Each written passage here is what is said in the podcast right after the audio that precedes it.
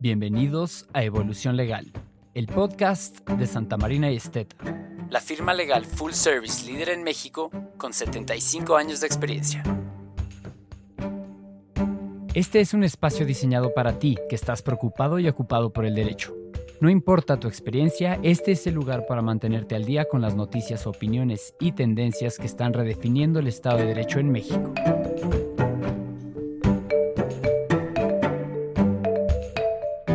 Tu dosis de información digerida para tu evolución legal. Te invitamos a ser parte de la conversación.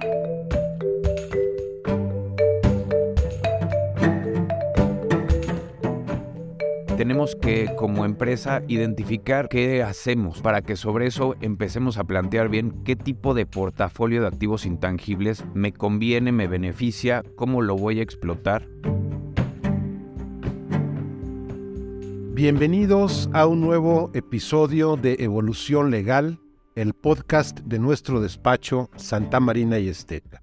En esta ocasión nos acompaña nuestro querido socio y amigo Daniel Legaspi. Dani, ¿cómo estás? Muy bien, ¿y tú Juan Carlos? Con el gusto de recibirte nuevamente en este espacio para hablar de un tema sumamente interesante que tiene que ver con el portafolio, con la colección de activos intangibles de los que puede ser titular una persona y más específicamente una empresa para beneficio de nuestros clientes y de aquellos que nos acompañan. En primer lugar, Dani, ¿por qué no comenzamos?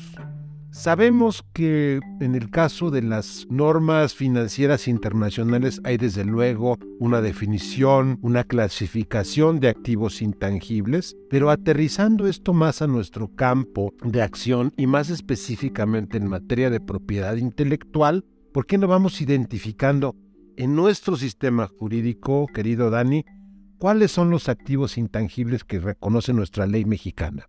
Con mucho gusto, Juan Carlos. Justo tenemos que identificar dos tipos de legislación especial que tenemos en nuestro país, que es la Ley Federal para la Protección de la Propiedad Industrial, la cual identifica de manera general las invenciones y los signos distintivos. Dentro del rubro de las invenciones tenemos lo que todo mundo conoce como las patentes, los modelos de utilidad y los diseños industriales. Y en la parte de signos distintivos, pues tenemos la carta magna de lo que nosotros nos dedicamos, que son las marcas, los avisos comerciales, las denominaciones de origen y las indicaciones geográficas. Y tenemos una figura que está en un limbo, que es, a mí me gusta mucho, que es el secreto industrial. Eso, digamos, sirve para encuadrar todo tipo de ventaja económica o competitiva que le sirva a la empresa, que es información confidencial y que pues tiene mayor grado de protección porque no está sujeto a una temporalidad. Posteriormente tenemos la parte de la Ley Federal de Derecho Autor, que identifica a los derechos de autor, los derechos conexos y las reservas de derechos a los usos exclusivos dependiendo del género en el que encuadra.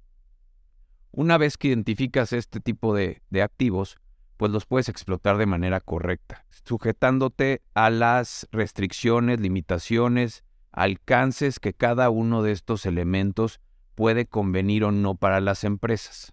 Una pregunta, ya los identificamos y ahora estamos hablando de cómo explotarlos. Antes de explotarlos, creo que hay un paso previo, ¿no? Que es cómo protegerlos, cómo protegerlos de la invasión o del abuso por parte de un tercero. Y ahí es donde de alguna manera, pues los, los asesores legales jugamos un rol muy importante para asesorar primero a nuestros clientes en el primero identificar esos activos intangibles que pueden hacer una diferencia en el éxito o no del negocio.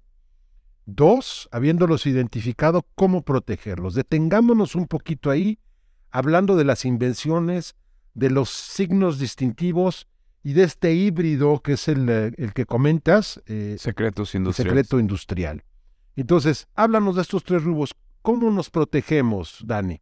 Tenemos que, como empresa, identificar qué hacemos, ¿no? Para que sobre eso empecemos a plantear bien qué tipo de portafolio de activos intangibles me conviene, me beneficia, cómo lo voy a explotar, si va a ser propio o va a ser prestado, ¿no? Si lo voy a hacer a través de una licencia.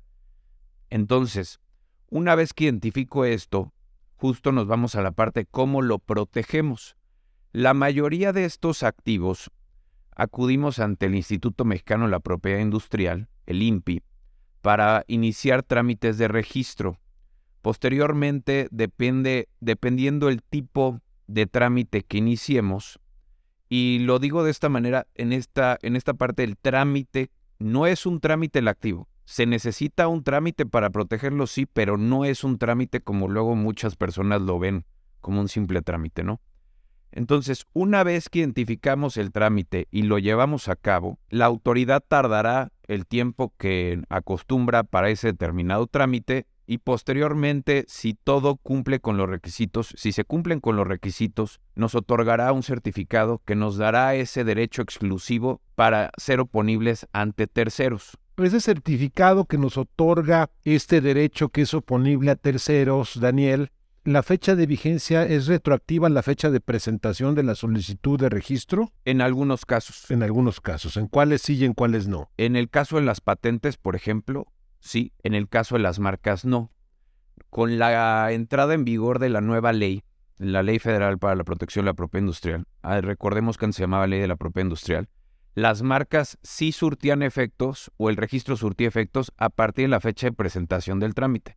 Ahora ya no ahora es a partir de la fecha del otorgamiento. Tiene algunas cuestiones buenas y malas, pero al final pues es lo que hay. Ahora, dependerá también el, el tiempo que vamos a explotarlo y el tiempo que nos conviene. En el tema de las patentes, por ejemplo, tenemos una vigencia de 20 años.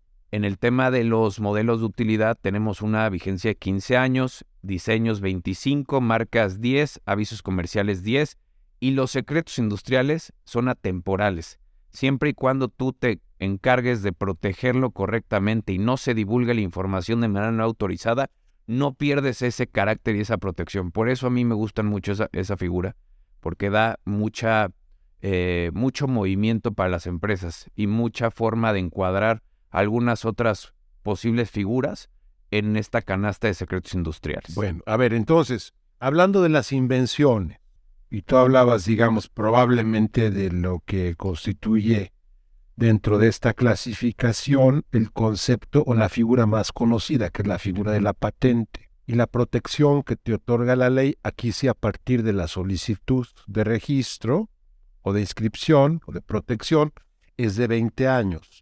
¿Esos 20 años se pueden renovar? No. Ok. Quiere decir que transcurridos 20 años, y entiendo que además es un principio universal o internacional, esa patente se libera. Y entonces hay otros fabricantes, otros productores que pueden acceder, digamos, a la ingeniería del producto detrás de la patente y replicarlo ya sin violar esta protección, ¿es correcto? Es correcto. Le decimos que entra al estado de la técnica una vez que finaliza el plazo de, protección siempre y cuando hayas pagado las anualidades correspondientes, ¿no? Y cumplido con los requisitos que establece la ley em, de, mantener este derecho activo. El, el tema aquí es que justo este estado de la técnica permitirá a los posibles competidores o a nuevos agentes entrar al mercado a través de los genéricos intercambiables. Es lo que nosotros en la farmacia vamos y compramos, pues el genérico. Son justo patentes ya, llamémosle vencidas, que permiten que otros agentes pues puedan entrar al, al, quite, ¿no? Al comercio. Y todo esto en aras de algo muy importante, y por eso es tan bonita la profesión del derecho, porque las distintas áreas de especialización se tocan, se conectan. Ahorita automáticamente estamos hablando de propiedad intelectual, propiedad industrial, más adecuadamente hablando de, de invenciones, estamos hablando de ciencias de la salud o de la farma, en donde es muy importante que existan más eh, eh, competidores produciendo un mismo medicamento, una misma solución de carácter médico para beneficio del paciente, de la población en general, y estamos hablando también de competencia económica, porque lo que se genera es que varios agentes estén en posibilidad de ofrecer soluciones a través de bienes o servicios al consumidor final. Correcto. Y en teoría, a mayor competencia, mayor calidad del producto o del servicio y teóricamente un abatimiento del precio al que debe adquirirlo el consumidor o el usuario final. Entonces, muy interesante porque a través de este tema de las invenciones, de las patentes, del plazo de protección, vemos también cuál es el bien tutelado detrás de todo esto. Que haya una expiración de los 20 años y que haya mayor cantidad de agentes económicos detrás de la producción, de la elaboración de este bien para beneficio de los usuarios. Ok, eso es en el tema de las patentes. ¿Qué más? Bueno, en el tema de los signos distintivos, pues siempre es recomendable que antes de lanzar un producto al mercado, ahorita platicamos de lo, del back office, ¿no? De, de justo esta parte interna que nosotros como consumidores no vemos, pero que tiene mucha regulación, mucha protección.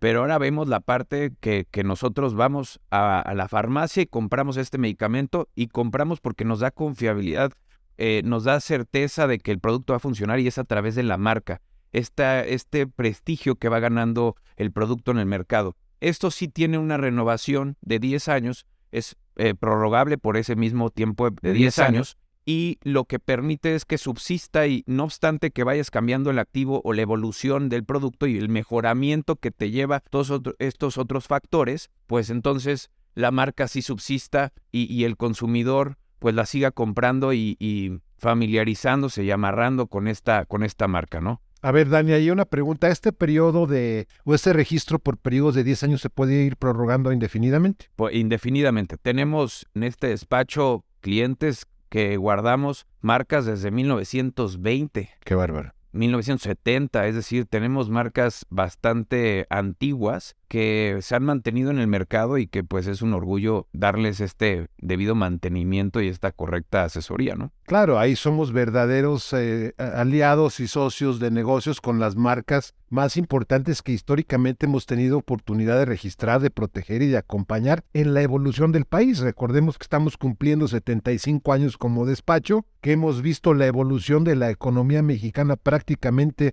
desde el proceso de industrialización más importante de nuestro país post Segunda Guerra Mundial y en este sentido pues la cantidad de marcas que hemos tenido oportunidad de proteger y de registrar pues es interesantísima, ¿no? A lo mejor un día podemos escribir un libro al respecto, Dani. Probablemente. Habrá que ver con el licenciado Miranda y con el licenciado Pérez que nos den alguna de sus memorias. Exactamente. Entonces, bueno, muy interesante. Para ir cerrando, Dani, yo creo que es importante reiterarle a las empresas, a nuestros clientes, a los amigos que nos acompañan en estos episodios, la importancia que ya recapitulamos en este episodio y te agradecemos enormemente, de identificar los activos intangibles, identificar la manera de protegerlos, desde luego identificar paralelamente el valor que estos activos intangibles agregan y agregarán al propio desempeño de la empresa en cuestión y actuar más de manera preventiva que de manera reactiva, ya que existe un problema sobre la mesa. En eso siempre insistimos. Claro. E insistiremos también en otro tema muy importante. Sabemos de, las, de los retos, sabemos de los costos, sabemos de la carga administrativa para muchas empresas de nueva creación, particularmente hablando de startups, que es algo en lo que tú estás muy involucrado.